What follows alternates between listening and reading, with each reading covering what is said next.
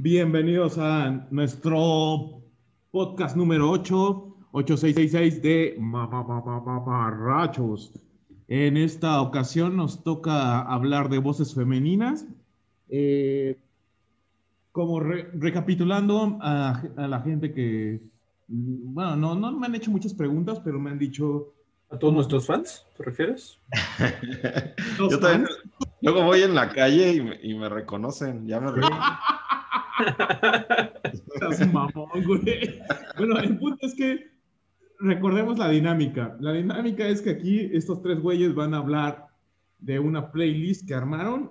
Eh, esta playlist va aparte de, la, de, este, de este capítulo por derechos de copyright. Si no, pues seríamos tan felices que se pudiera hacer las dos, dos cosas al mismo tiempo. Pero bueno, ese es el punto.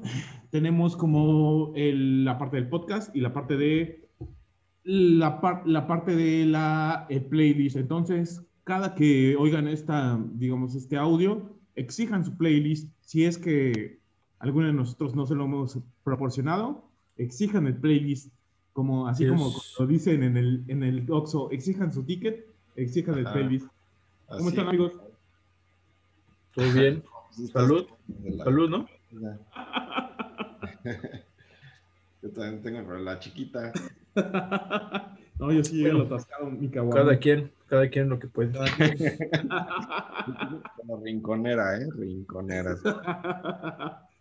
bueno, vamos a empezar este, nuestro podcast de voces femeninas. Amigos, este comentario, comentario acerca de la primera rola del que pusimos en este playlist, que es Space Monkey de Patti Smith. Pues Patti Smith, ¿no? Es como la, la mamá de todas las que puedan venir después. Yo, hay, hay mucho, como que yo siento que las mujeres que cantan rock en general, como que una de dos, o son hijas de Patti Smith, o son hijas como de la onda Pat Benatar y esas ondas, ¿no? Como que, bueno, a lo mejor hay otra, otro estilo, otros estilos, pero, pero generalmente son así muy de ese estilo, ¿no? De Patti Smith o de, o de Pat Benatar o de, o bueno, es que, bueno, me refiero al rock en general, ¿no? Porque obviamente en otras corrientes pues hay otras cosas, pero, pero yo siento que Patti Smith sí marcó, marcó así definitivamente un, un, un camino del rock de mujeres, ¿no? Sí, del rock ya este, más contemporáneo, digamos, ¿no? Pero ella, Annie Joplin también hizo Ándale. lo suyo antes, que igual y también es una influencia bien cañona para muchos. Pero sí, ya en la época más moderna, Patti Smith es la que ha marcado. Sí, más que nada en el rock así pesadón, ¿no? Como que todo, tanto la, la cómo canta. Ajá. alternativo, dije, nada más. Ah, sí, porque te, digo, tanto el estilo de cuando pues, ella empezaba y, y, empezaba en el CBGBs y esa madre, pues como que era su onda muy, muy este, ponquetona, ¿no? Como muy así desmadrosa, digamos. Y después salió también Debbie Harry, ¿no? De Blondie, por esa época, también en el CBGBs, y pues así como que era otra onda, otro pedo, muy diferente.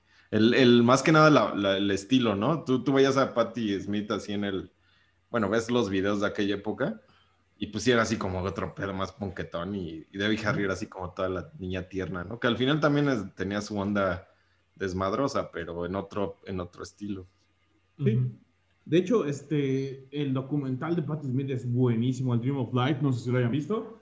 Oh, sí lo quiero ver. Pero no. está, está, en YouTube. De hecho, sin, sin problema está en YouTube subtitulado, no hay ningún problema. Y hay una frase bien chingona de ese, de ese documental que empieza así: Life is adventure of, or, oh, perdón, el inglés chafa, ¿no?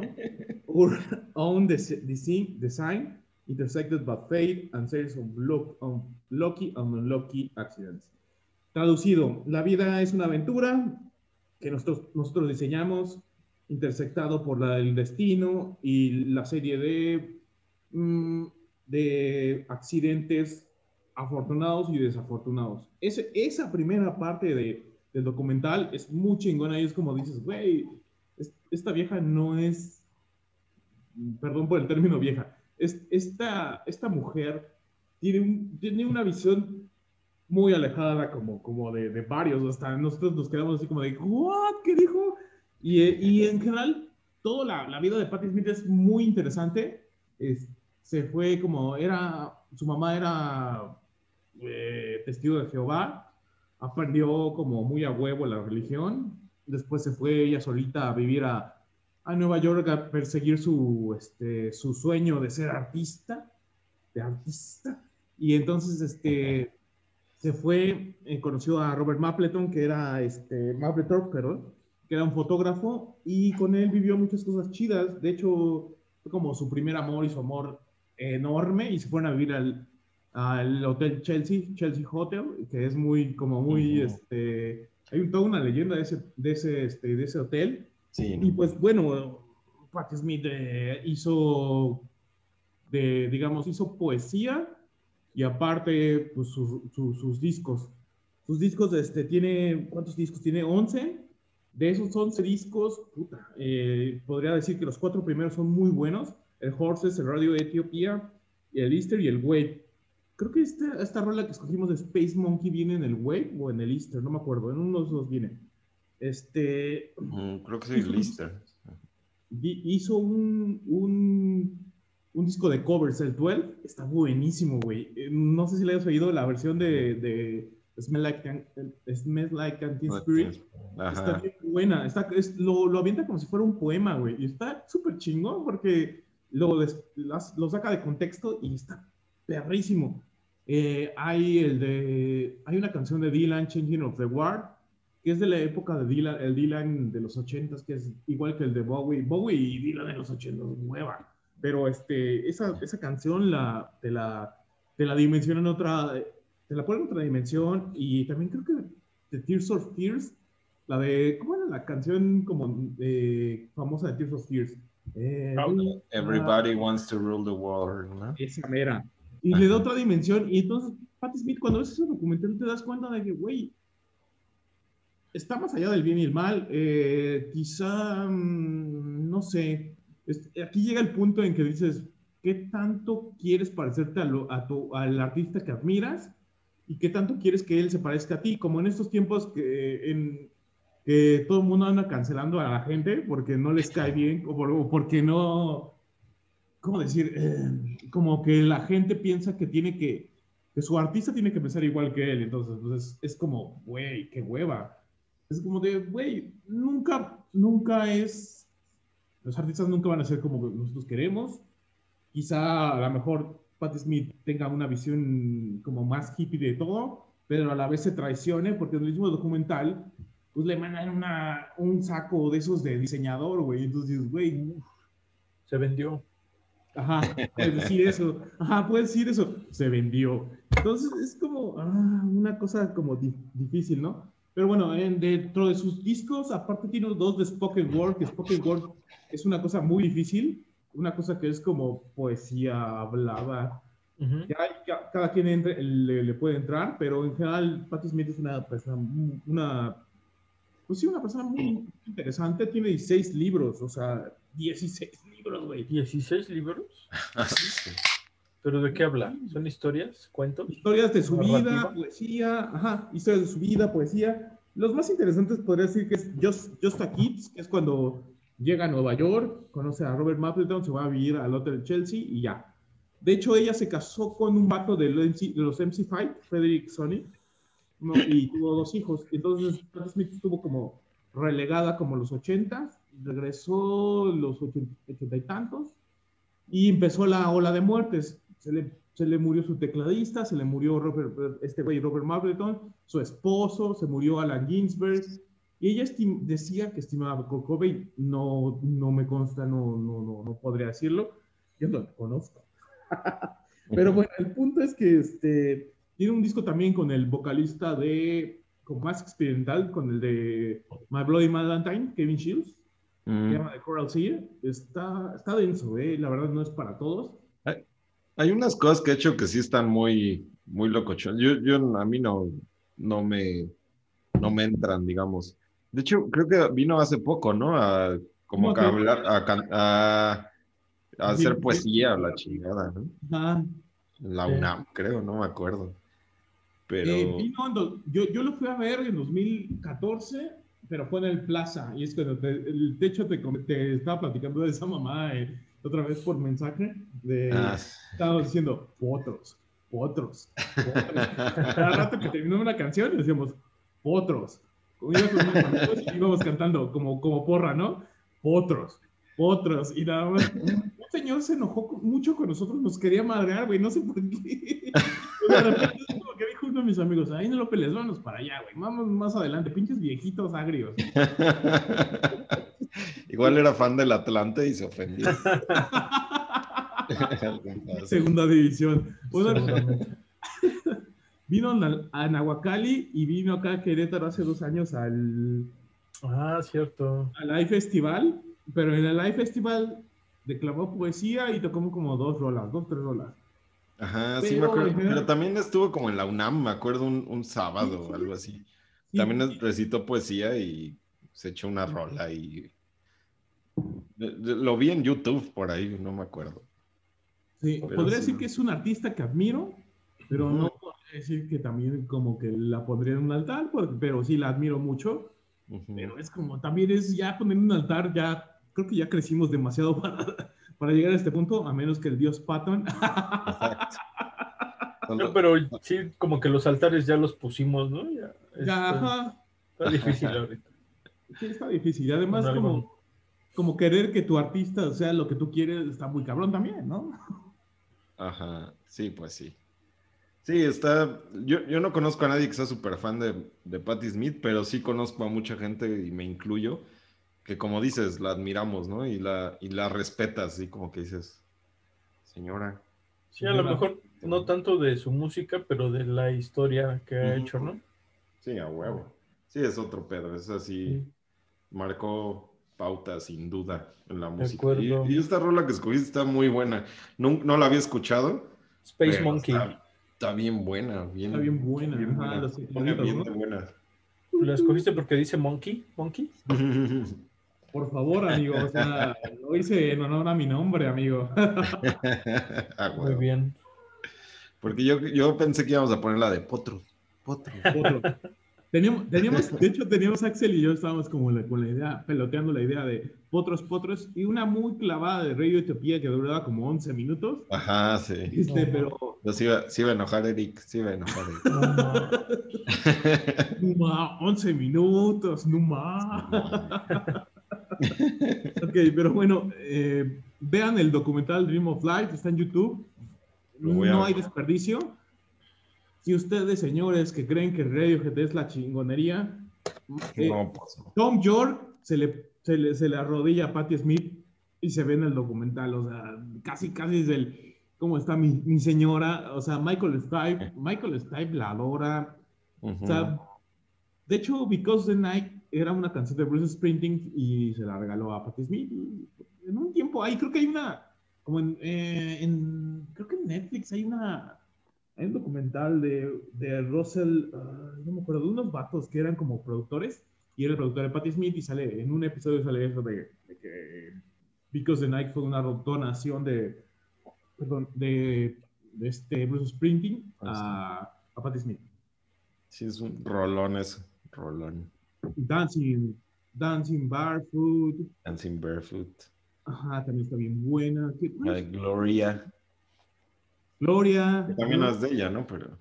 No, no es de ella, es de Van Morrison, pero está bien buena. La hizo, la hizo suya.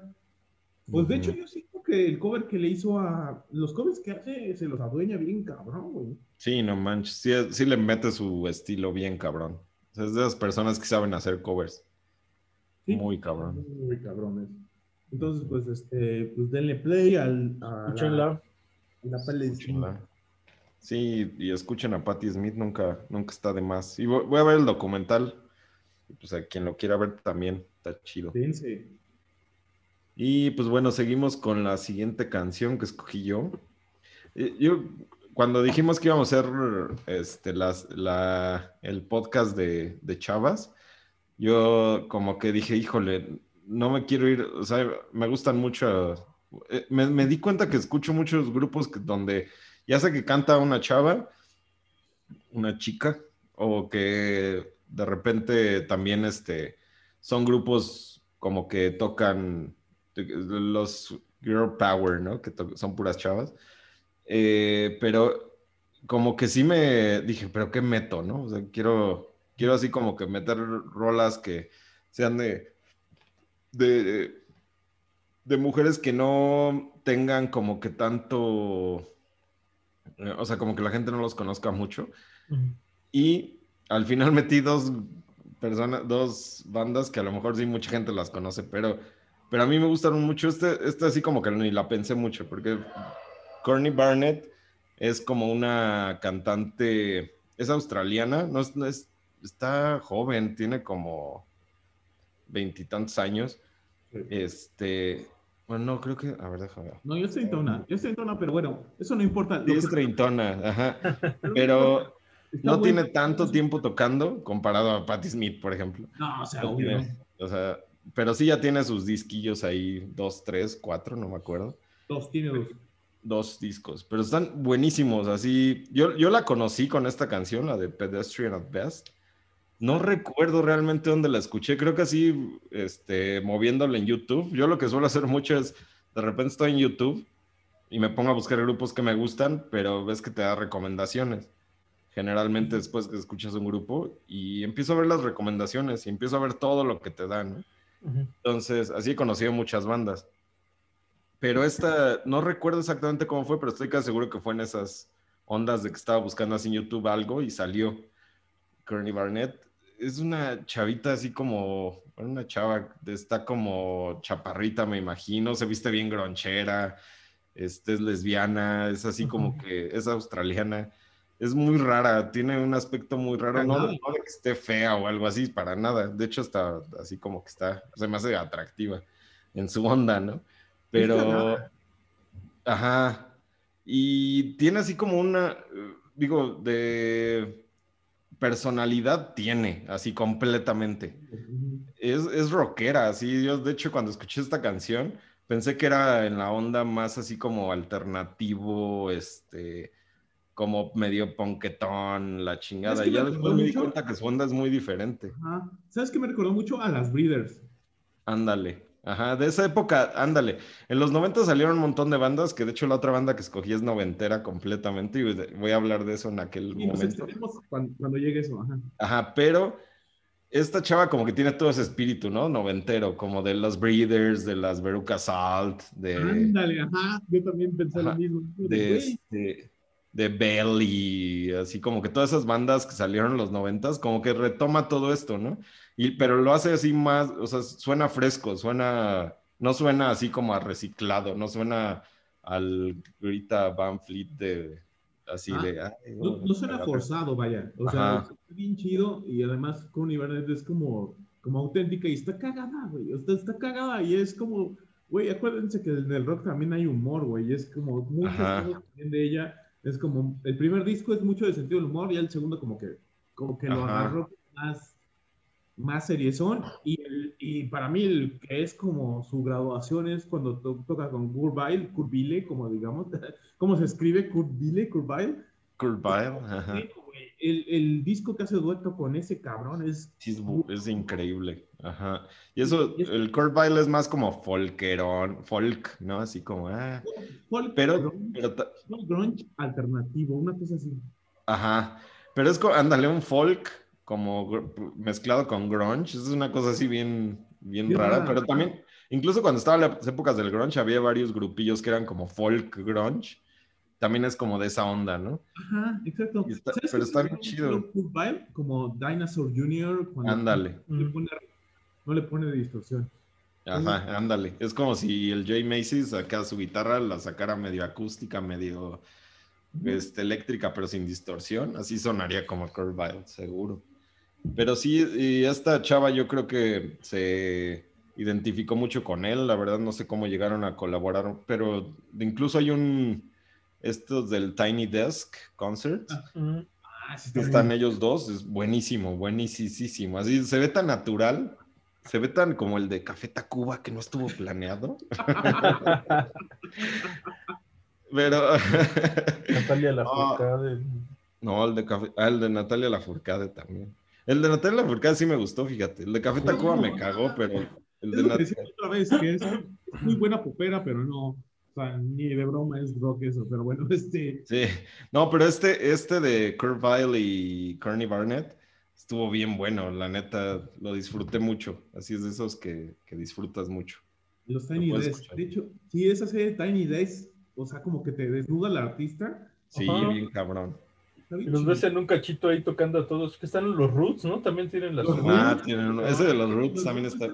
Ese, sigan, en serio, si pueden ver así, pónganse, el, métanse al canal de Tiny Desk. Hay unas cosas bien interesantes. sí, sí. Sí, están bien chidas. El de Outcast, el de, perdón, el de Big Boy, el de Outcast, también tienen uno. Ah, Ese sí no lo he visto. Y, y se avientan unos, unos, unas canciones de Outcast y unas de, este, de Big Boy, pero como acústicas. La está muy, muy bueno. Hay muchas cosas, tanto el Tiny Desk como el KXP. Ajá, yo creo que es lo mejor que hay para ver a un artista así en, Nuevo.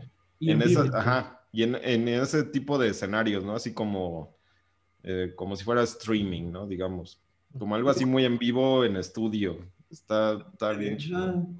Es buenísimo, güey. Y de hecho tiene un blog esta Connie Burnett que hace un cover de, de Leonard Cohen de So Long, Marian. Ah, sí, So Long Mary.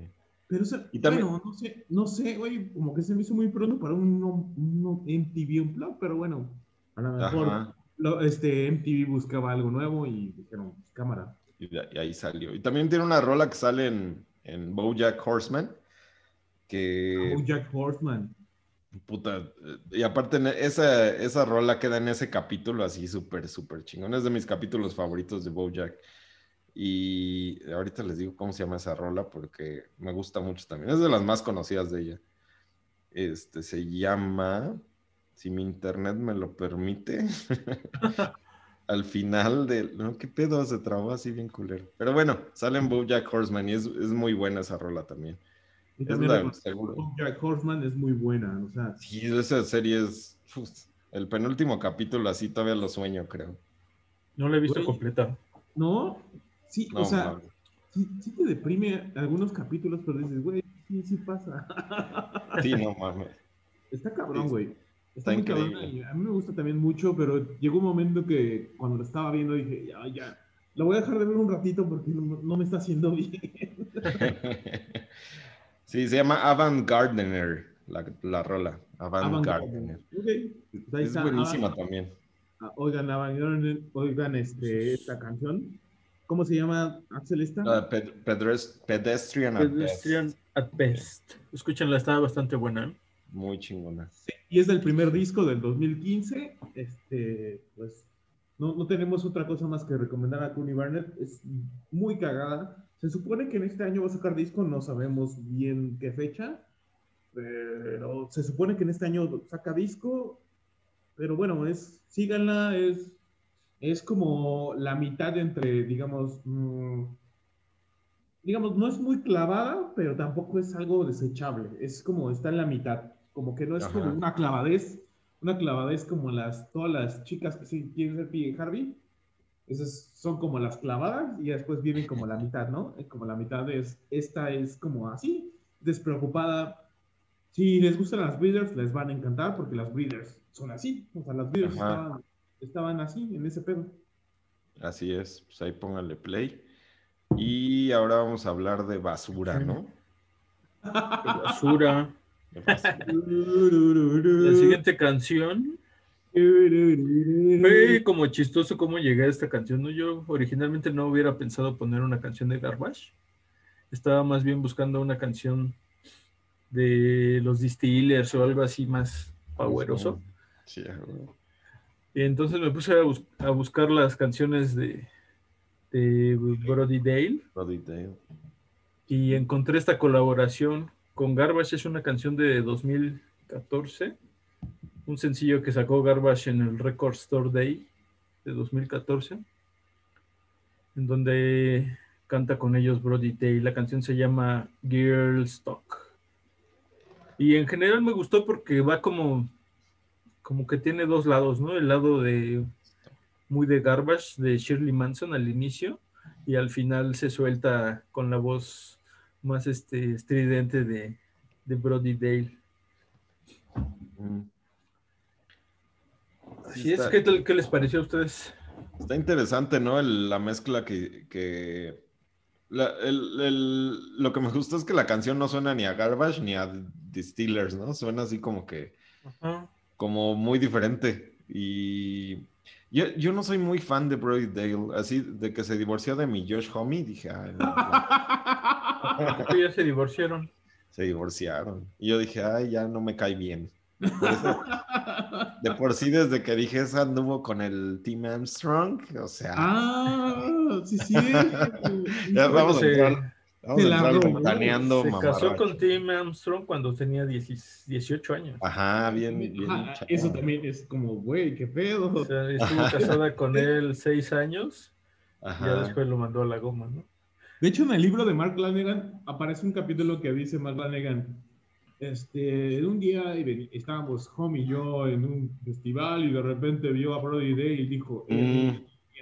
la amo. Entonces, ese era como- Tiene su actitud y tiene, como está muy guapa, la verdad, pero... Sí, está muy guapa. De hecho, Brody Dale y los Distillers, o sea, como su disco, como que yo no me había dado cuenta, pero sí, luego me, me, me platican como, como amigos o como gente que le gusta más ese, ese tipi- tipo de canción, de, de rolas, que los Distillers les gustaban muchísimo y era como de, güey, Sí. o sea, sí, los Distillers están, Sí. están bien, pero no me, no me encantan. Ah, igual a mí. Hay, hay unas rolas que me gustan, pero no, como que no me llegan a convencer así al 100%. Del otro lado es Garbage, Garbage. sí. Garbage, ajá. Sí, A no sí mames. mama. Sí, tiene, tiene también sus rolas muy comerciales, pues ya chole, ¿no? Pero, pero si lo escuchas, yo los fui a ver en vivo cuando fueron a la arena. Güey, Shirley Manson es una de las. ¿Cómo, se puede decir eso? Front, front, no es frontman, es front woman. From Woman, sí, es así increíble, así, Sí, sabe sí. manejar un concierto así sin pedos, así es, es pinche este bono en mujer, no sé, o sea, tiene, tiene una- güey, tiene mucho carisma.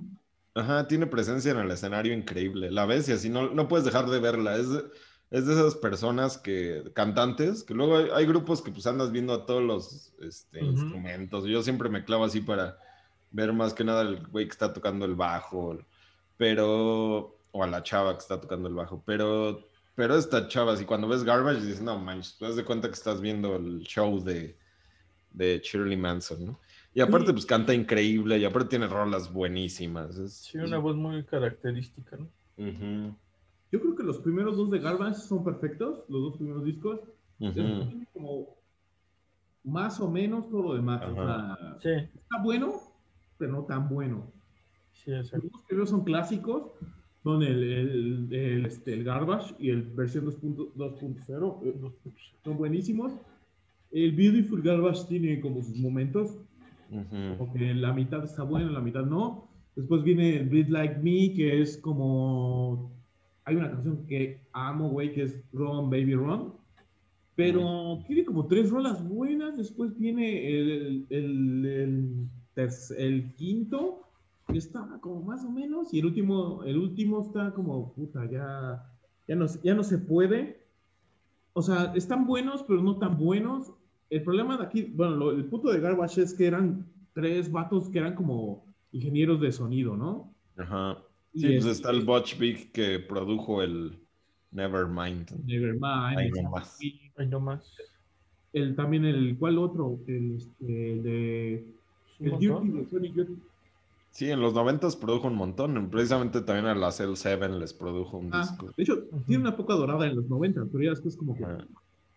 Bueno, pero... Ya como se dedicó Erickson, más al, al, al grupo, ¿no? Garbage. Sí, es Duke Erickson, Steve Merker y Butch Vig. Pero pues obviamente no tenían nada de presencia esos güeyes. O sea, son, son buenos haciendo música, pero no tenían nada de presencia. La presencia la dio Shirley Manson, que se la robaron de Angel Fish, me parece que era el grupillo que traía. Era Ajá. como Darks.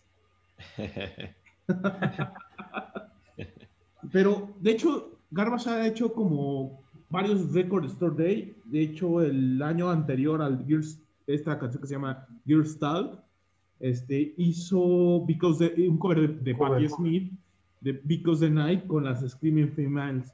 las Screaming Females también están como muy raras, güey. Es como andróginas, pero está, está bueno su pedo. Es como un poquillo emo, pero este, bueno, eh, eh, combinó Garbage, combinó con las Screaming Females y está también buenísimo.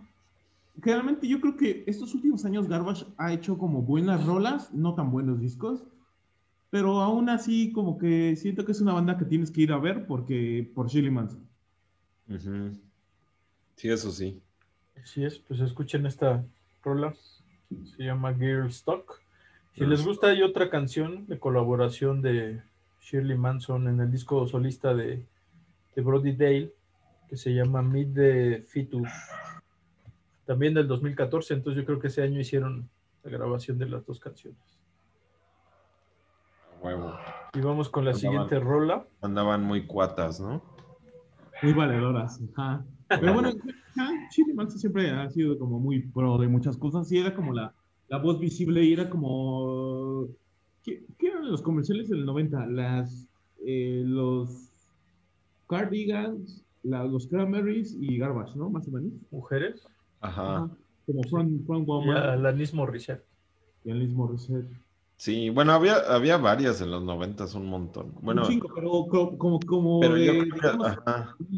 Vamos a decir mainstream, porque hay un chinguísimo, o sea, ajá. podríamos hablar un ratote. O sea, yo creo que ahorita que hablemos de L7, va a ser un putero, pero Va a salir este. todo lo de lo, todo lo noventero ahí. Ajá, entero. Pero en general, o sea, como las eh, famosísimas, era la de los Cranberries, los Cardigans y este Garbage. Creo que eran súper famosas ellas, ¿no? Eran como la, porque era más pop. Pero bueno, ahorita ya que lleguemos al punto más, ¿no? más este, punk y más alternativo, pues ya vamos a hablar de eso. Sí, porque de hecho ya después de la canción que sigue, nos, nos vamos como al pasado, ¿no? Bien cabrón. Nos vamos en tobogán, güey, ajá, de hecho. ajá. Así como que, ah, ya, voy a volver a mis orígenes, me vale verga. A chingar a su madre. ok. pues bueno, la, la siguiente canción es de Emma Ruth Rundle, eh, se llama Hollywood, y es una colaboración con el grupo Toe, que es Doom Metal. No sé si lo estoy pronunciando bien, pero es Oh, Toe, bueno. Y es- ellos son Doom, esa banda, pero Emma Ruth, Oh. Emma Ruth Rundle es como, No. como un poco de post-rock, como un poco de, de ese folk oscurón y como Doom. Eh, Emma Ruth Rundle es como más o menos como un poquillo como esta chica, ah, ¿cómo se llama? Esta, eh, Chelsea Wolf, un poquillo más o menos en la onda, y, ot- y esta Melissa Edler, que son más, más o menos lo mismo. Bueno, no lo mismo, pero traen como esa onda. Melissa, Melissa Adler también trae como más o menos lo mismo. Pero eh, en esta colaboración, de hecho esta canción es como de la semana pasada, o sea, Ajá, es la un EP que acaba de salir, ¿no? Sí, es Ajá. un EP, es el complemento de- del disco de 2020 que tenían tú y Emma Ruth Rundle. Tú colabora con Emma Ruth Rundle y también con The Body. Escuchen las, todas las colaboraciones de tú, están muy buenas. Es como Doom. En este caso con Emma Ruth Rundle es un poquillo más comercial, poquillo en, en sus estándares. Pero esta canción está buenísima. Cuando la oí dije, güey, no pude dejar de ponerla. Puse como 10, güey, creo que en el día. Y la semana pasada, ¿no? Que salió. Sí, la semana pasada que salió y estaba todos los putos días lo ponía como tres veces al, a, a la, este, al día y Sí. más, creo que como cinco, pero bueno. Fíjate que yo me eché este EP igual en la semana y cuando Ajá. sonó esa canción, sí, sí me asomé en el teléfono, ¿esa cómo se llama? Sí Ah, fue como que me llamó mucho la atención luego, Sí, luego. Sí, está bien interesante. No es el tipo de música que yo escuche regularmente. Y también cuando lo escuché dije, ah, canijo. Está- Y el disco completo, que también fue una recomendación de Marco, también está bien bueno.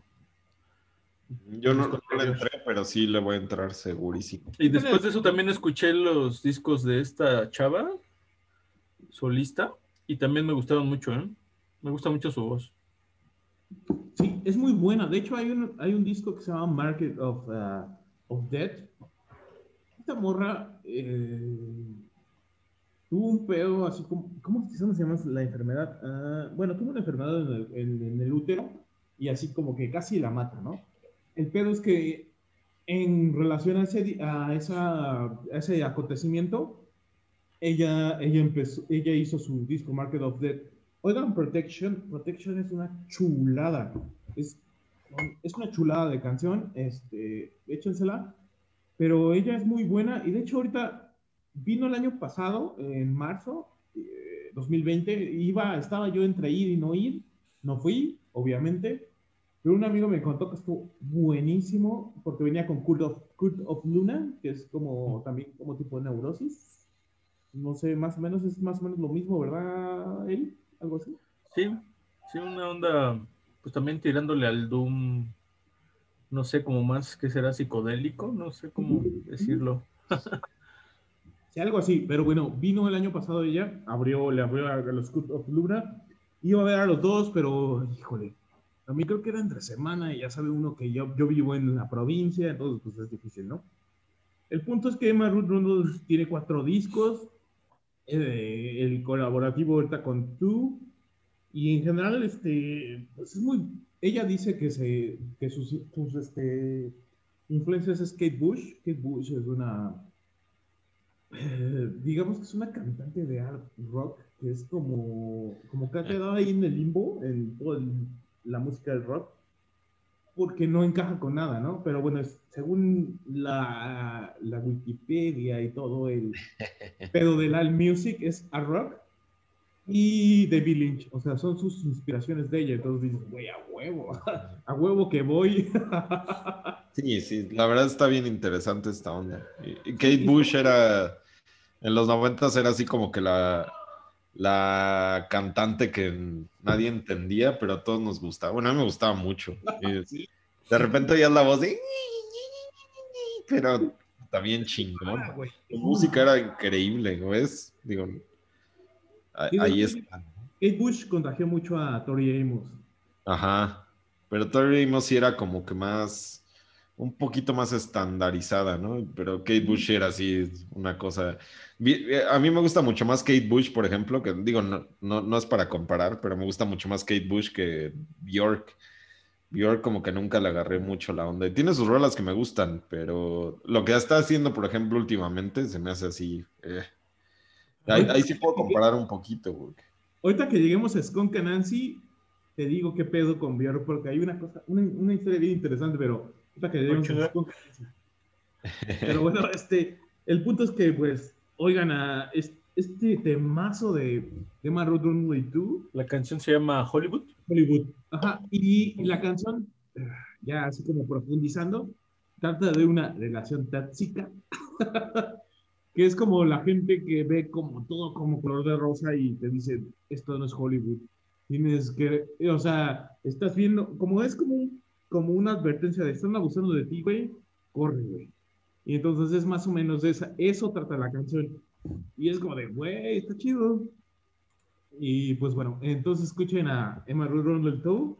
Y pues vamos con lo que sigue, que es de Axel.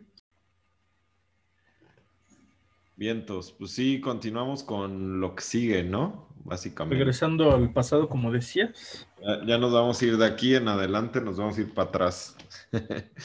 La, siguiente rola que escogí fue de pues, un grupo legendario de los noventas. Hay, un montón de grupos, yo creo que en los noventas salieron muchos grupos eh, de, de morras así como tocando pues ellas, ¿no? Como dijimos hace rato de Veruca Salt y de las Breeders. Bueno, los Breeders creo que el baterista era hombre, ¿no? Pero también había este, no sé, me acuerdo ahorita de Be Babies in Toyland. Babies in Toyland. Bikini este, Kill. Incluso en los noventas también empezó. No me Le Tigre después del Bikini Kill. Ajá. Este, no me acuerdo si también de los en los 90 salió este las que era, que era otra de e, es, esta otra banda la de este, ay se me fue el pinche nombre. Oh. Maldito alcohol. este... Hole también cuenta. Creo que Hole fue antes que todas ellas, ¿no? No, como de la época, pero Hole como que fue muy famosa desde que andaba con Kurt Cobain. Este, Ajá, sí. O sea, no, sí, bueno. yo siento que, siento que Hole no es tan bueno, porque sus discos, uno se lo hizo Kurt Cobain y otro se lo hizo Billy Corgan. Ajá. Y de hecho, el disco que le hizo Kurt Cobain suena a Nirvana bien cabrón, y el disco que le hizo Billy Corgan suena bien cabrón. Los más... Eh, Casual. Casual. ¿no? Mi, ah. Sí, a mí nunca me gustó mucho No, Hole. Hole. Sí, no. Courtney Love Sí, es me- como mediática, ¿no? Pero no, no. Me vendió espejitos en aquel tiempo un poco, pero ya después Exacto, dije, no. yo también pienso lo mismo. Es el Life Through This o algo así se llama, ¿no? Life Through This. Ese, me, te digo, en aquel tiempo me gustó, pero ya después así como que pues, yo era, estaba chamaco, pendejo, y así como que, ay, está padre. Y es la vieja de Kurt Cobain. Lo- Oh, que el duche y la chingada, dije, no, va, que se le vaya la chingada, pinche Kurt Cobain. Qué bueno que no fue vocalista de Fate No More, ¿verdad? Iba, ¿no? Iba, iba. De hecho, No, fue- ¿no? de hecho, fue vocalista Fate No More un ratito. Pero ya después dijeron, no, pues no. Hay un video ahí en YouTube donde canta una canción y dices, no mames. Creo que si se hubieran ido al caño el grupo si hubiera sido vocalista. Qué bueno por Billy Gold. Billy Gold, visión. Sí, tuvo visión, tuvo visión. Pero bueno, en esa época salió este grupo que se llama El Seven. La verdad, escuché por ahí por qué se llamaba El Seven y ya no me acuerdo. Te digo que ¿No? hoy- Creo que no hay como una teoría como, como buena, porque esas morras eran un Pues- desmadre, cabrón. Sí. Pero bueno, extiéndete. Hay, hay, hay un documental precisamente en Prime que habla de la vida de ellas, eh, cómo se fueron juntando, cómo fueron armando su desmadre, que de hecho es bien padre porque pues, todas obviamente ya tocaban en grupos, obviamente ya sabían tocar su instrumento, pero cómo el destino las fue uniendo para que fueran este grupo tan desmadroso y tan... Eh, tan- Yo creo que sí puedo decir que es el grupo representativo del grunge de mujeres, así que son puras mujeres. ¿no? irreverente. Ajá. Pues sí, del grunge tirándole al punk, ¿no? tirándole Por al la punk así, actitud. Digo, hay, hay una escena que me encanta que están tocando en el. eh, no me acuerdo si es el Top of Pops o alguno de estos este, shows que invitaban en. Inglaterra a tocar a grupos así, los más populares del mundo. Y esta chava, se me fue el nombre de la guitarrista. Sparks. Bonita Ándale. Sparks. Ajá, ándale. Bonita Sparks. Anita Sparks que así de repente se baja el pantalón, pero así completamente, y así anda prácticamente encuerada y tocando en, en, un, es en vivo, es en vivo, entonces todo el mundo lo vio así de qué pedo. Pero fue increíble, así, o sea, ese tipo de cosas no las hacía nadie. ¿no? ¿Sabes qué? Las, las L7 tienen un chingo de actitud, güey, pero un chingo, güey. Hasta, te- hasta ves la actitud y piensas que están enojadas, pero no, güey, tienen un chingo de actitud. De hecho, en Reading es, fue el, el, el evento del tampón, que se quita el tampón. Ajá, Porque ya las llevaban chingando, güey, o sea, ajá. porque le, le estaban aventando lodo, güey. Es que Reading es normal, Reading, Glastonbury, como que cuando se hacen esos festivales siempre hay un chingo de lodo, güey. Entonces les empezaron a aventar un chingo de lodo y Donita Sparks dijo, chinguen a su madre. Les, les aventó su tampón, lle- o sea, su tampón, güey. Pero pues así es, es el rock and roll, ¿no? Y mucha gente se ofendió de, ay, el tampón, pero no mamen, o sea, está chingón, es así como que Imagínate en esta época, güey, que hubieran hecho eso, puta, güey. las cancelan. La- Pero yo creo que las, las, este, las mm, no eran tan políticas, pero tampoco eran tan desmadre como Guns N' Roses, sino que estaban como a la mitad y de hecho sonaban mucho más cabrón, suenan mucho más cabrón que muchos grupos de, del air metal. O sea, me cae muy Sí, bien Bon. Jovi y todo ese pedo, pero es como de, güey, sonaban mucho más cabrón, güey. No, seguro. Incluso en esa época, digo, que el, el rock predominaba así en la escena. porque El- el grunge mató al rock. sí. Pero bueno, que en esa época pues estaban Nirvana y Pearl Jam y Soundgarden y pues todo el grunge así en su auge. Y aún así estas chavas destacaban muchísimo, así. Yo, yo recuerdo cuando en esa época escuchaba mucho grunge, sí me, sí me impactaba lo, lo fuerte que sonaba el Seven. Nunca las vi en vivo y hay oportunidad porque precisamente la canción que puse ahorita se llama Scattered the Rats, que es del disco que se llama Scattered the Rats, Rats que sacaron el año, hace dos años. Después de 2019, 20 ¿no? años sin sacar nada, güey. Y, ya dos años, pero después de 20 años. Escogí esta canción porque iba a escoger a lo mejor el Shit List o algo así mucho más viejito. Porque Pero, salió en Natural Born Killers. ajá, que salió Natural Born Killers. Pero escogí esta porque dije, quiero que suene, que vean cómo suena ahorita, más recientemente, y que tiene como todavía esa vigencia, ¿no? Como que me gustó porque no suena, o sea, no es así como que dijeron, vamos a sacar un disco 20 años después, que es más o menos como lo que pasó con Hum, ¿no? Que, que dices, bueno, tienen su estilo, pero no hicieron lo mismito, ¿no? No sacaron así una rolas que sonaron igualito a lo que habían hecho antes. Sí suena diferente, sí suena como más maduro, sí suena no tan así ponquetón, pero sí suena así el grunge que me gusta, así el... Ah, pues, está bien bueno. De hecho, de hecho estas morras, o sea, le- o sea, tienen muchísima actitud, o sea, también es de las cosas que admiro mucho es que nunca se, nunca se, se achicaban, eran como morras que iban adelante.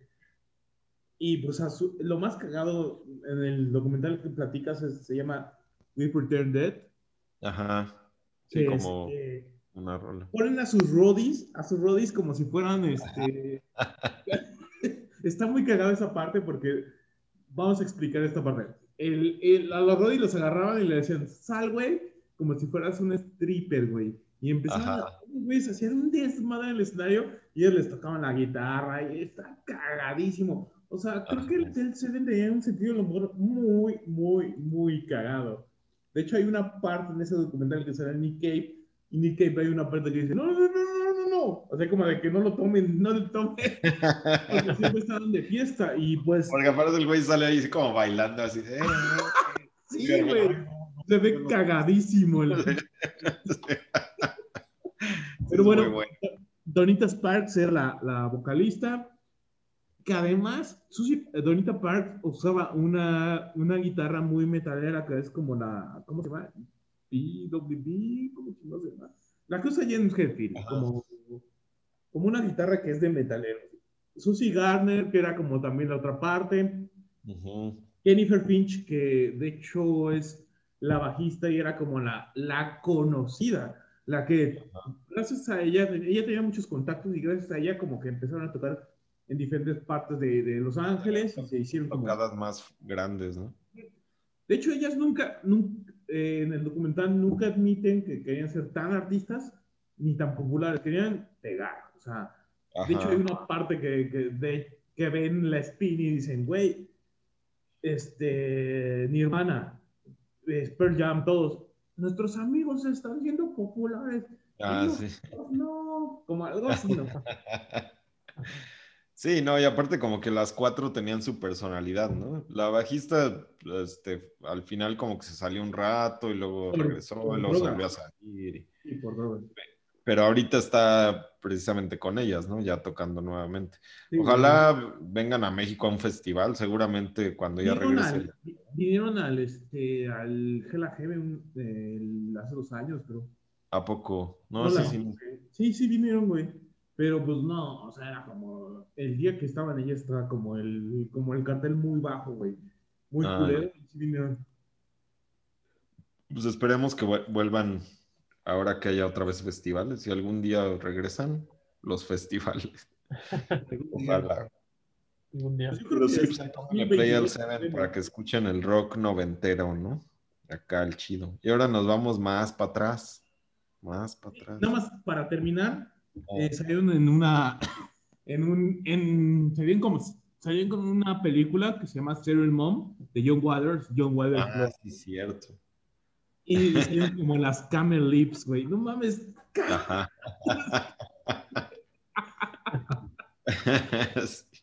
Pero yo, de hecho, eh, a punto y aparte es como, échenle un ojo a John Waters, no mames, no- nunca se van a arrepentir. En libros, en, en películas no se van a arrepentir. Pero bueno, ya, seguimos con lo, con X-Ray Expects. Ajá. X-Ray Express. X-Ray Expects. ¿Qué chingados es esto? Pues bueno, ya. un día me puse a leer un, un libro que, de, este, que se llama La venganza de las punks, de, de Vivian Goodman, y me encontré esto, güey. Y es, verga, ¿qué me, qué me encontré, güey? Me encontré cosas como de, en el momento que estaba The Clash y los Ramones en, eh, sí, en apogeo, había bandas como estas, y esta es una de ellas. Sacaron un disco en 1968, es el único disco. Eh, la vocalista es Polystyrene, así se llama, Polystyrene. Tenía un pedo, bueno, así se hizo llamar, Polystyrene, pero se llama María, María John Elliot. La cuestión de ella es que su papá era africano y tenía su pedo de que su mamá era británica y no se encontraba, ¿no? Y entre eso y que de repente como que decía, pues no hay una referencia como de mujeres mm, que tengan propias decisiones, sean este, como que digamos independientes. Y entonces dijo, pues vamos a hacer una banda y de repente empezó, va ligado, este libro va ligado al feminismo porque es como de, se despertó en esa época, estaban, creo que las más famosas de esa época del, del, del punk, de, del de Clash, estoy, estoy, hablando de Inglaterra, la parte de Inglaterra, del de, de Clash y todo, todo lo que le siguió de punk, estaban las, las slits nada más, creo que es lo único que como que se reconoce de, de punk de mujeres, las slits, pero estaban las Raincoats, Rosa Yemen y esta X-Ray Tex. ¿Esto Entonces, a finales de los 70? Sí, más o menos. Más o menos. Pero sí, no, no había mucha, mucha banda de mujeres con ponquetona. No, y, lo que pasa es que esta, esta periodista lo que hace es que le dice, güey, no es cierto. O sea, sí había, pero no había difusión. Y uh -huh, seguro. Entonces, pues, si es como, ese libro te, te, te hace explorar y te dice, güey, este, tanto el punk, el punk sí hubo mujeres, güey, desde hace un chingo, güey. Entonces, no, no hagas íconos a, a, gente famosa. Bueno, eso no sé si me voy a meter un pedo, pero es como de. Luego hay como celebridades, actores que no se los crees, güey. O sea, es como de, ay, no mames. ¿desde cuándo eres feminista, no? O sea, sí. ¿no? Yo, yo, no soy quien para, para, para este, terminar esto, pero Vivian Goldman sí, o sea, Vivian Goldman sí te dice, ¿sabes qué? Estaba poliestirén, y después de y poliestirén está, tenía las slits y las Raycons y a Rosa Yemen, y eran como las punks de esa época. Y de repente que llegó esa época, me, te dice ella, te va, te va como, ese libro está muy chido, de la de los punks, léanlo, cómprenlo, róbenlo. Pero este, te va diciendo, güey, nunca hubo como mucho aparador para todos, ¿no? Entonces, de repente fue, fue bajando a el Crash, el Crash de una banda de punk como anárquica, no sé si la hayan oído, Crash, en lo, de Londres, y era como entre un güey que... ¿Mande? Los skinheads estaban de moda, ¿no? Ándale. Y de, uh -huh. y de, repente, pues todo eso bajó. Esa fue la primera generación como de feministas en, en música y explotó en los noventas con Bikini Kill. Cuando vino Bikini Kill, güey, es como... De hecho, en el documental de la Cell 7, te dicen que la Cell 7 como que se hacen a un lado de, de Bikini Kill y de... Ay, ¿Cómo se llama? Fugazi. Fugazi es el de Ian... Ian me acuerdo del vocalista de, de Fogazi, pero bueno, en ese punto te dicen que ellos hacen un lado porque dicen, güey, no somos tan políticas, pero no somos tan mainstream, o sea, como que es, no, no estamos tan cabronamente involucradas. Pues bueno, sí. este, con ello se viene Bikini Kill. Bikini Kill, de hecho, le costó la salud mental a, a Kathleen Hanna no sé si han visto el documental de Catherine Hanna de Punk Rocker. No. Que, no sí punk, punk Girl o algo así, ¿no? Algo así. Pero Catherine Hanna describe que le desgastó mucho y que dijo, y al final dijo, güey, no logré nada. Se deprimió, güey. Llegó un momento que dijo, ya, a, a la verga. Y este, hizo, después hizo Le Tigre y, y, de repente cuando, cuando salió Le Tigre, Le Tigre todo el mundo la empezó a reconocer y dijo, ah, no, no, que la y como que vio su, su fruto, su fruto de, de, años ahí. Pero sí, como que, pues, como todos, ¿no? Como nosotros que de repente viva la revolución y de repente, pues, ves que pues, es difícil, güey.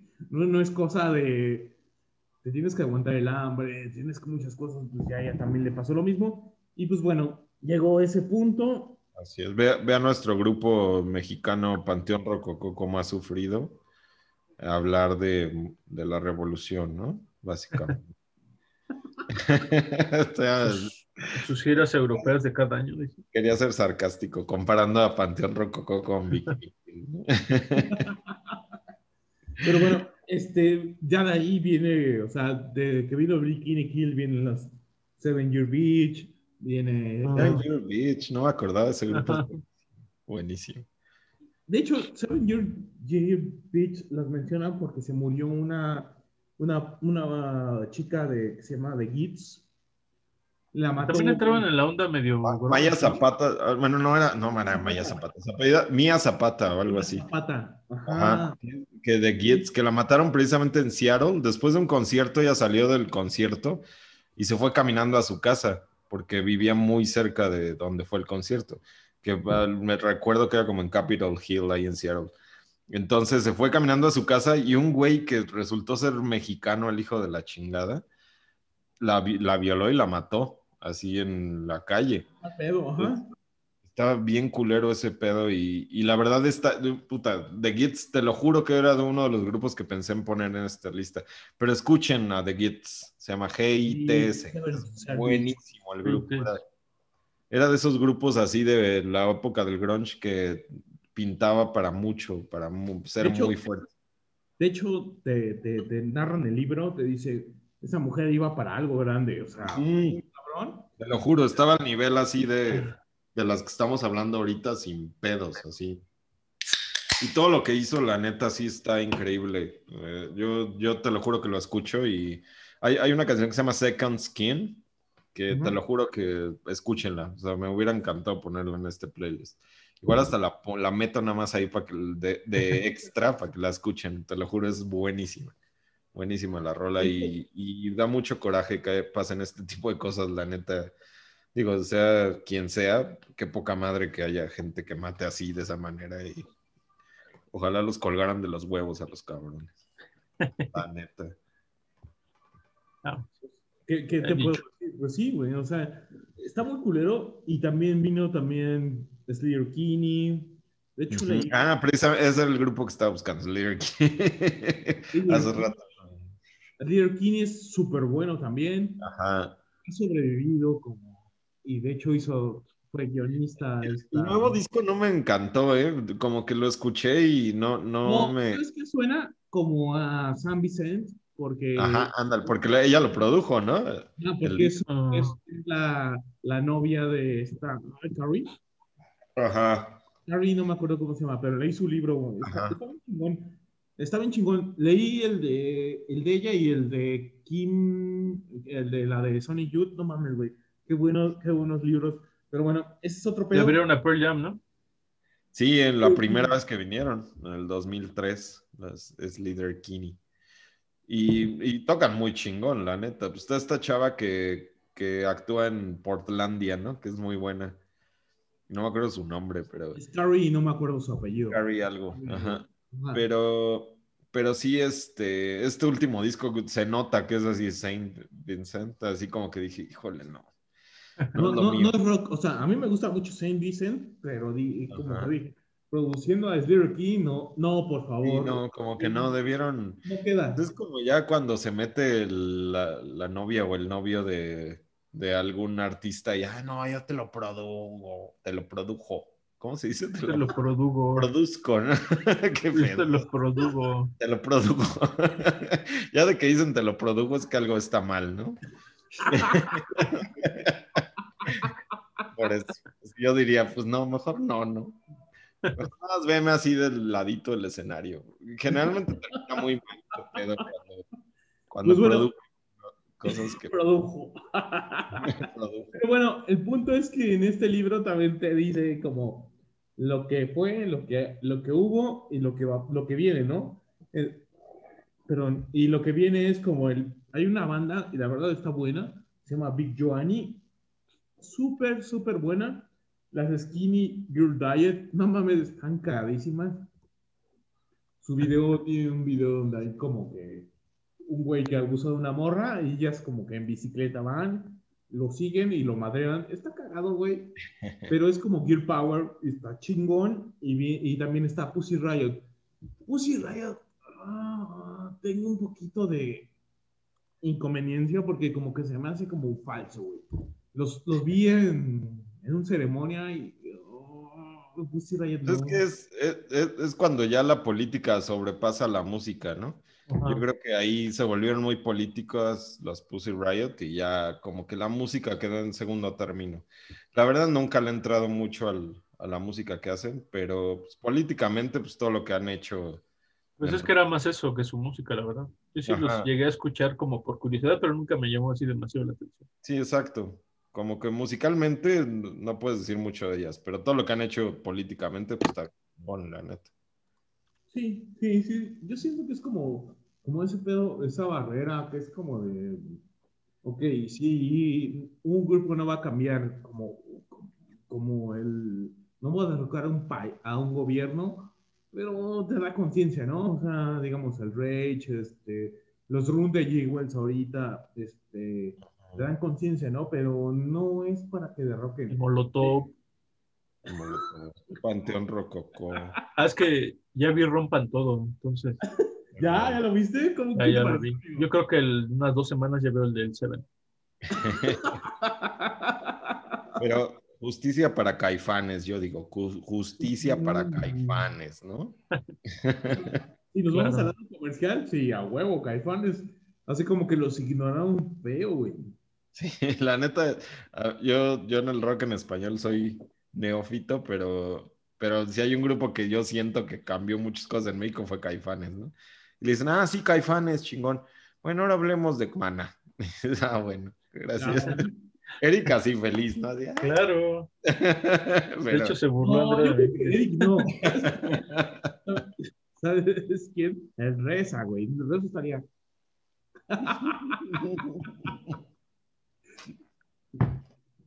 ¿Leyeron el, el, comentario del Reza? Fue, si les gusta el, el, metal o no les gusta? No entendí. no mames. Pero bueno, ahí estaba el, el grupo de de las ay güey, ya lo perdí. Las ex. No, de hecho, o sea, escúchenla es como un antecedente de las Bikini Kill, porque cantan muy similar, canta muy similar y está bien bueno, o sea, Speak, escúchenla, lean el, el, eh, La venganza de las punks para que, independientemente que, que no sean feministas o no sean punks, alguna de las dos cosas los va a atrapar y va a decir, güey, quiero, quiero leerlo. Está bien bueno porque es como de, ese libro lo que trata de hacer es como de ubicar y decirte, ¿sabes qué? Sí estaban los Ramones, sí estaba The Clash, pero estábamos nosotras. Y está chingón, güey, o sea. Y la rola es muy buena esta.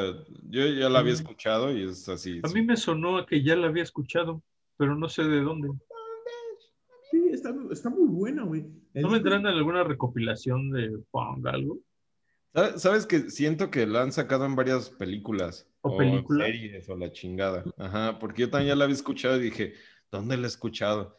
pero estoy seguro que la, sacan, la han sacado en películas o series. Hay que investigar eso, pero sí, es, es suena, suena conocida la rola. Sí.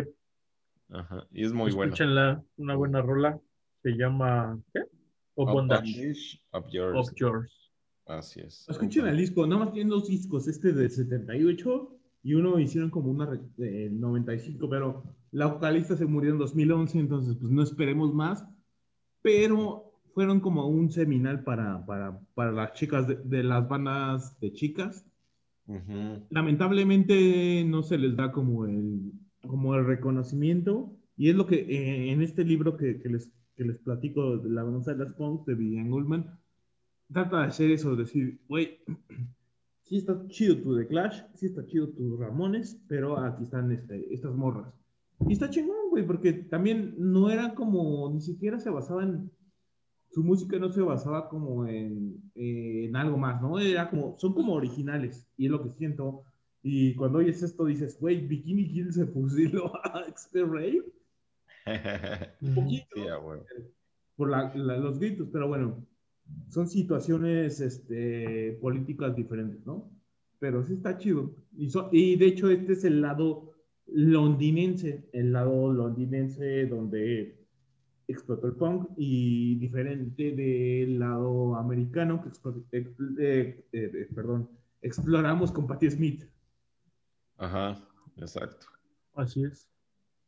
Y bueno, siguiendo ahí en Londres Y regresamos a los noventas. y regresando a los 90, la siguiente banda, la siguiente canción es de una banda que yo escogí que se llama Skunk Nancy. Está bien buena. Es una canción, bueno, la canción se llama Charity. Es de su primer disco, si no mal recuerdo, de 1995. Sí. Ujú. Y estaba entre qué grupo, entre esta y otra rola que ya escucharon ustedes también. Principalmente porque pienso que fueron bandas lideradas por chavas que en su momento no fueron tan valoradas, ¿no? Como que sí, sí tuvieron sus canciones que alguna vez escucharon, pero en general no, no se escuchó mucho más de ellas, ¿no? Y bueno, esta banda liderada por Skin, que su verdadero nombre es Deborah Dyer, que actualmente es modelo, cantante, DJ y vende quesadillas fuera de su casa. Afuera del metro universidad. Pero, pero debes aclarar, eh, es, es morocha. Sí. Es de origen africano, Ajá. nigeriano, Sí. creo. Esta banda es de las que conocí hace poco, a- este, digo, tienen desde los noventas, pero apenas las le empecé a agarrar la onda hace poquito, hace como dos años, yo creo, descubrí la banda. Hay- tienen otra rola que se llama Selling Jesus, que me Ajá. gusta un De chingo. un soundtrack de. Ajá, salió en, el, en una película No también. me acuerdo de qué película. Yo tampoco, pero sí me acuerdo de ahí, de ahí la, la, la capté y, y, híjole, es buenísimo. Este disco es buenísimo así de principio a fin. Es de esos, de esos discos que, que sí suenan a los noventas, pero a la vez suenan muy diferente a cualquier otra banda que te puedas topar, ¿no? Así como que dices, bueno, ¿a qué suena, no? No sé, no- yo, yo estuve pensando así como que a qué me suena este grupo, pero, pero la neta no llegué a, a mucho porque suena, sí suena muy diferente y suena bien chido. Pues sobre todo si lo comparas en la escena inglesa de finales Ajá. de los noventas, ya cuando el Brit pop pop. ya era, ya, ya estaba en, en su boom, ¿no? Sí, porque en esa época fue cuando salió todo el Britpop así bien cabrón que Oasis y Blur y la chingada, todos esos grupos que, que están muy padres, pero pues no suenan para nada esto, ¿no? O sea, sí suenan completamente diferentes. Sí está, la neta sí está muy chingón. Como dice, hecho- tienen, tienen seis discos, hicieron tres discos en esa época, del 95 al 99. Son los que oí. Después se, después se reunieron en el 2010 y han sacado otros tres discos. Que eso sí, la verdad yo tampoco los he escuchado, pero al menos los, los, los primeros materiales sí los, sí los escuché mucho. Incluso en esa época a lo mejor no, no los sonaba tanto, pero como dice Axel, después los redescubres Ajá. y dices, wow, eso sí pasó como un poco desapercibido. Sí, porque hay, hay muchos grupos de los noventas que como que se quedaron en los noventas y, y los recuerdas como con nostalgia, ¿no?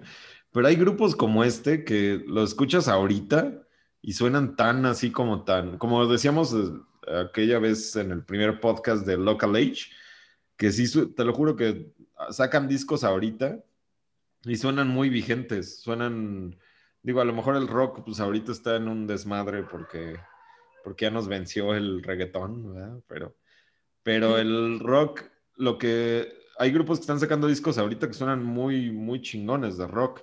Y este es uno de esos grupos que escuchas este disco que es, de- aunque sea de los noventas, y dices, no suena a noventas, o sea, no, suena a los noventas, pero está vigente, sigue vigente, como que se mantiene.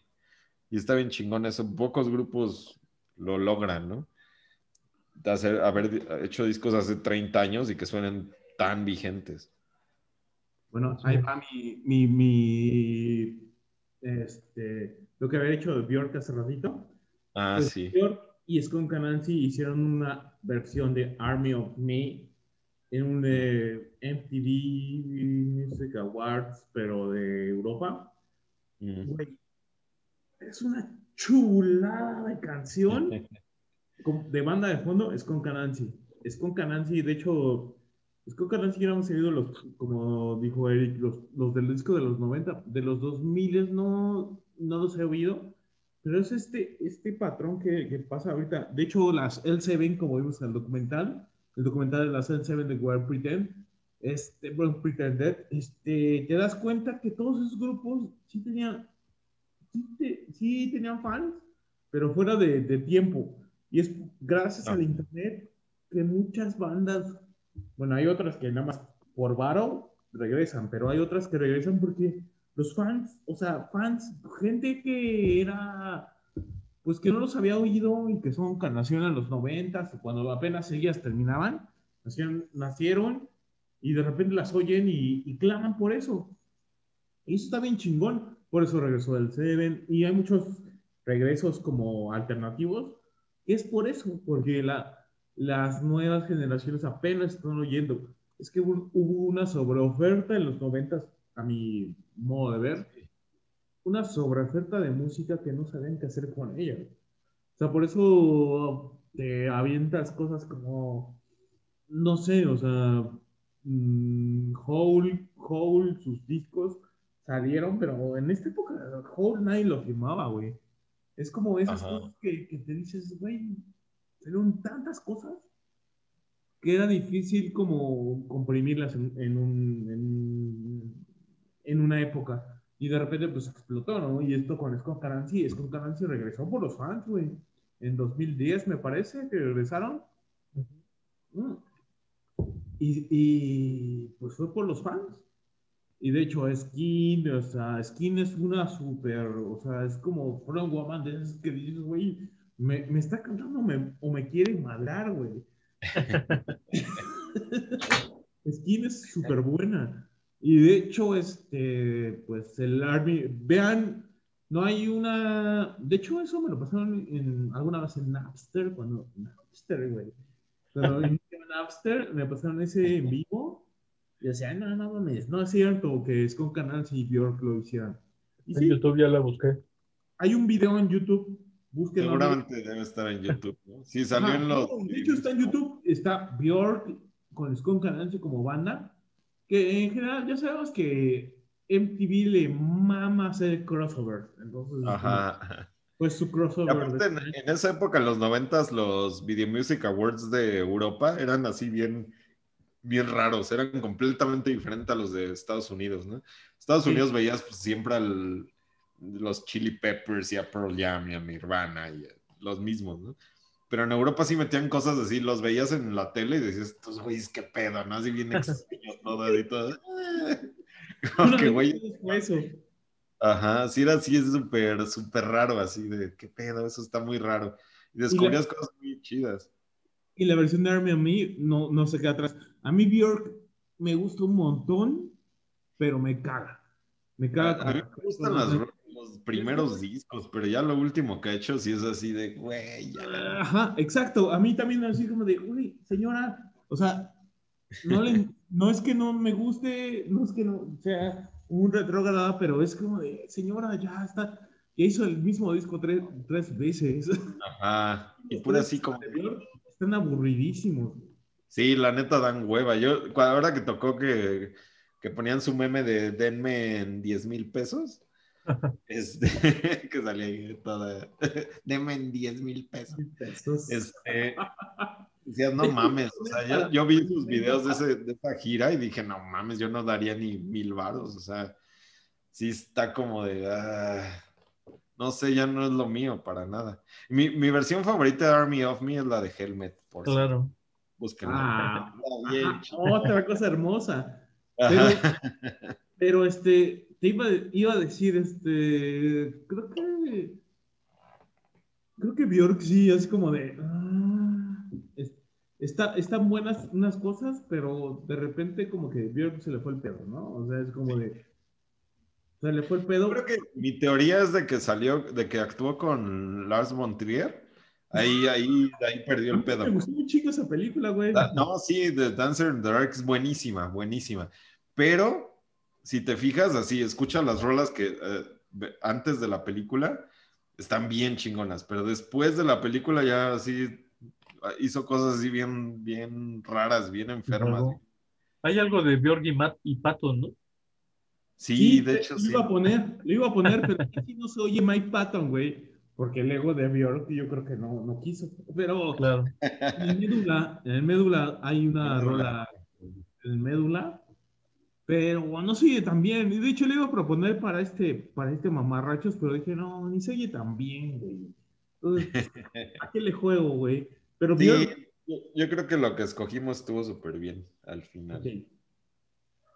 Ajá. Pues bueno, continuamos con el último, es el momento. Pa, pa, pa, pa, pa, pa, Patton. El momento ha llegado. El momento ha llegado que todos esperaban, ¿no? Lo- lo- los niños, niños despierten a sus papás o cómo era el pedo. El momento Patton ha llegado.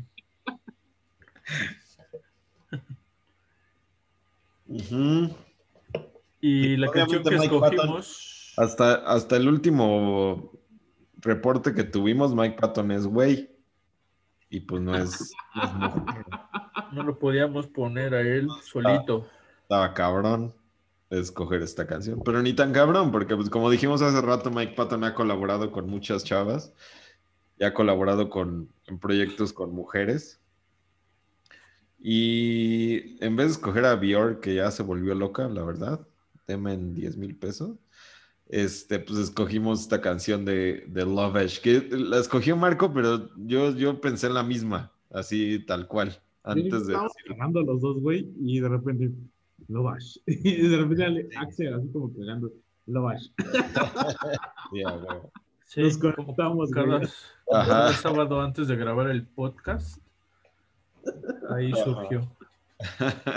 Ahí surgió la conexión. Pero este, eh, esta canción está súper chida, güey. O sea, es como. ¿Quién está? Dan the, Dan the Automator. La, la Ajá, voz es de Jennifer Charles. Es decir, Tiene un grupo que se llama Elysium Fields, pero está bueno el, el grupo. El Sí, Mike no, Patton y el tipo- proyecto tal está buenísimo, ¿no? Love Edge, que es un disco, o sea, el Music for to Make Love By, o ¿cómo Ajá. se llama exactamente el disco? Música para hacer el amor. Ajá, sí, música para hacer el... To your old lady. Ah, sí, a, a tu, a tu vieja, ¿no? Old lady. Ahí sí podemos decir la vieja, ¿no? Música para hacerle el amor a tu vieja. Entonces, Carnal.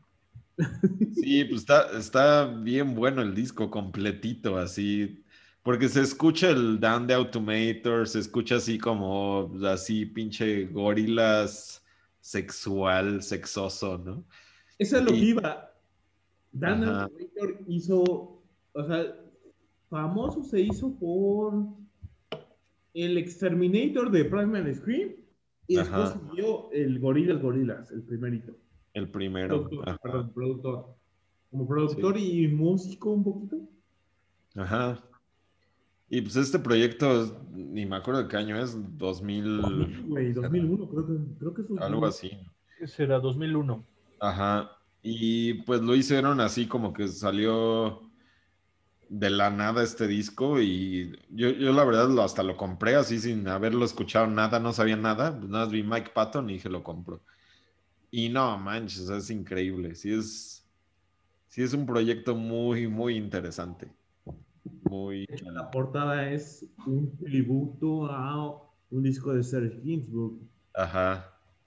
De Sí, es también esa onda del homenaje a Serge Gainsbourg. Ah, exacto. Y Mike Patton es muy fan también de, de, de Serge Gainsbourg. Por ahí también cuando ya llegamos a un podcast que hablemos de música que no es en inglés ni en español, también Mike Patton tiene varias rolas que no son en inglés ni en español. Tiene un cover a Serge Gainsbourg de Ford Mustang. que es buenísima, buenísima. Tiene un disco completo que se llama... El italiano. Mondo. Mundo Kane, ajá, exacto. Pero bueno, el punto es que es- este, esta canción es, la mayoría está cantada por esta morra, se llama Jennifer, Jennifer Charles, y Ajá.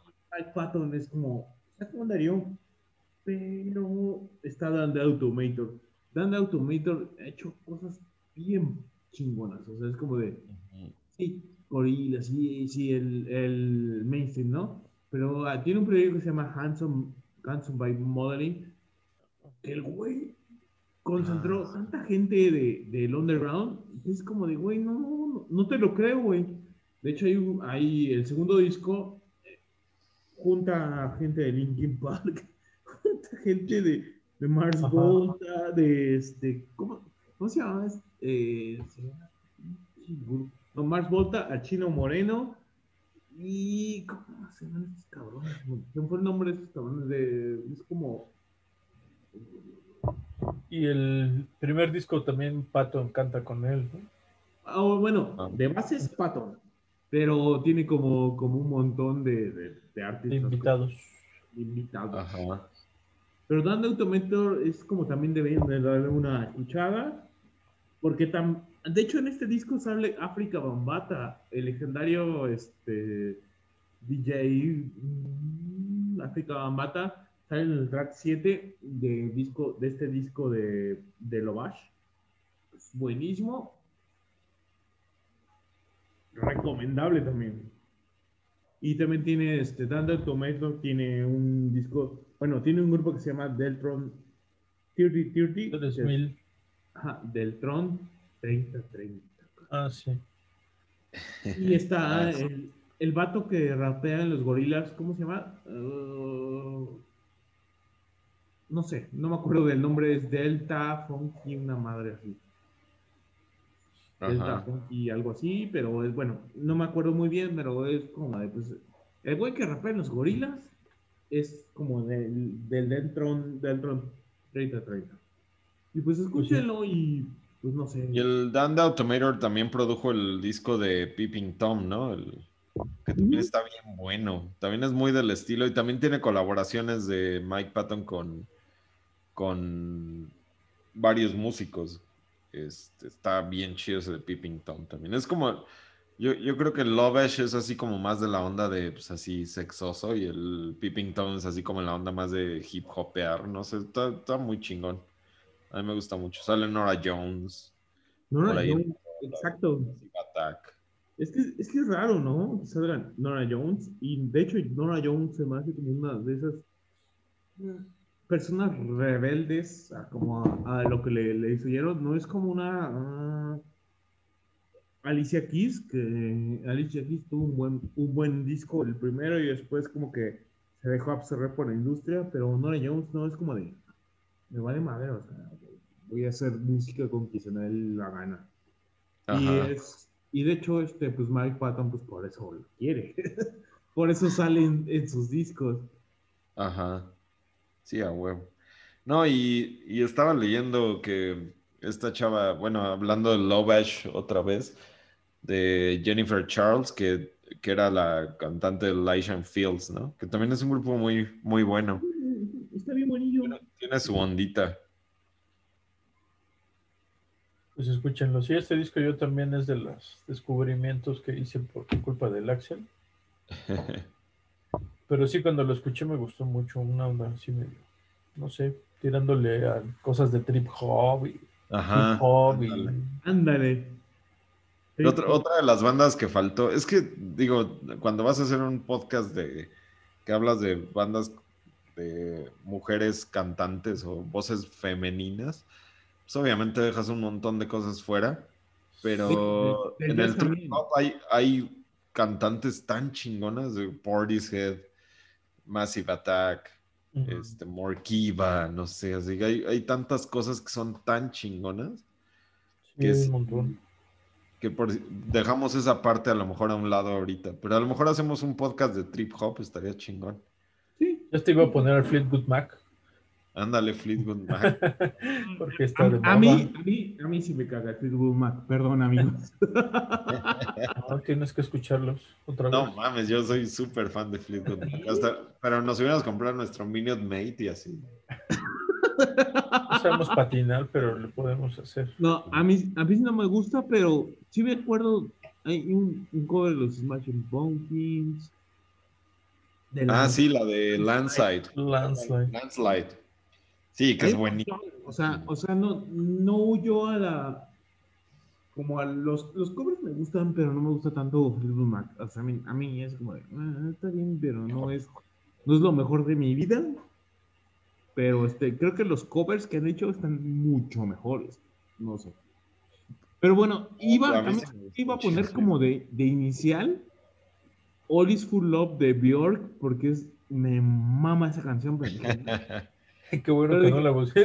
que se la ha pasado insultando a Bjork todo el Sí, capítulo. la verdad. Deme No, 10. no, no, está bien. O sea, para eso está el podcast, porque es como de, no, güey, no, no siempre vamos a estar de acuerdo los tres. Sí, Claro. su temporada bonita de Björk que me gusta. Hasta, creo que hasta el. Ay, no me acuerdo. Tiene como seis discos que me gustan mucho. Y después los últimos tres están así. ay, no mames. Ya, señora, ya, señora. Buenas, o sea, a mí me gustan muchas cosas de Björk, pero creo que me quema más como persona. Es como eso que estamos diciendo de separar la persona de, del artista. Entonces, como de, ay, me cae muy mal como persona, pero como artista la- me gustaba hasta como el 2009, 2006, yo creo. Pues ya después ya. Digo que sería cosa de ver cuando hizo Dancer. Bueno, Dancer Dark es del 99, creo. 90 y algo, ¿no? 2000, es del 2000. Yo, yo creo que, digo, a lo mejor hizo cosas interesantes de música después de eso, pero yo creo que sí la volvió loca Lars von Trier. Tiene ese efecto Lars von Trier. Lars von Trier, güey. Aquí no fue Puede ser. Así es. Pero pues bueno, ahí está el momento Mike Patton con Lovesh.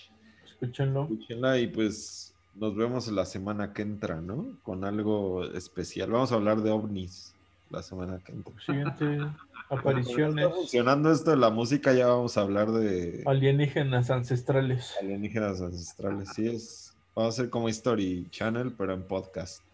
Como este, ¿cómo se llama? Ay, el de Star Trek que ahora dirige ese programa. ¿Quién? El de Star Trek, este. Star Trek. Me fue su nombre. ¿Cuál? Pero, ah, William Shatner. ¿no? William Schaffner. A huevo. Somos los William Shatner de la música. Muy bien. Pero sí, vamos a, vamos a hablar de ovnis, de cómo, este, de la bolsa del, de la comer que se veía la otra vez ahí con Marco, porque ya no está. Se la quitó de la ¿Qué- pared. ¿Qué pareció? Como, ¿Por qué apareció la bolsa de la Comer? Así es. Pues muchas gracias. Saludos o qué? El aviso parroquial. La, la sección de de saludos, sí es cierto. A ver, saludos. Eric. Aquí. Saludos al Prox porque es bien fan del Skunk Nancy. ¿Prox? Mm, ¿Prox? Canal, sí. ya todos los moscosos, ¿no? No. Al Enquiro, porque pues, eh, apoya a mi López Obrador, precioso. es el único, güey. Y el marciano, pero. Pues, pero pues no puedo saludar al marciano después de haberlo salvado con Motley Crue, ¿no? Bueno, yo Eso sí. sí voy a poner, este, voy a aprovechar mi sección de saludos para mandarle saludos a todas mis amigas quetanas. Saludos a, saludos a Taxi, a la güera, a Nat. Saludo.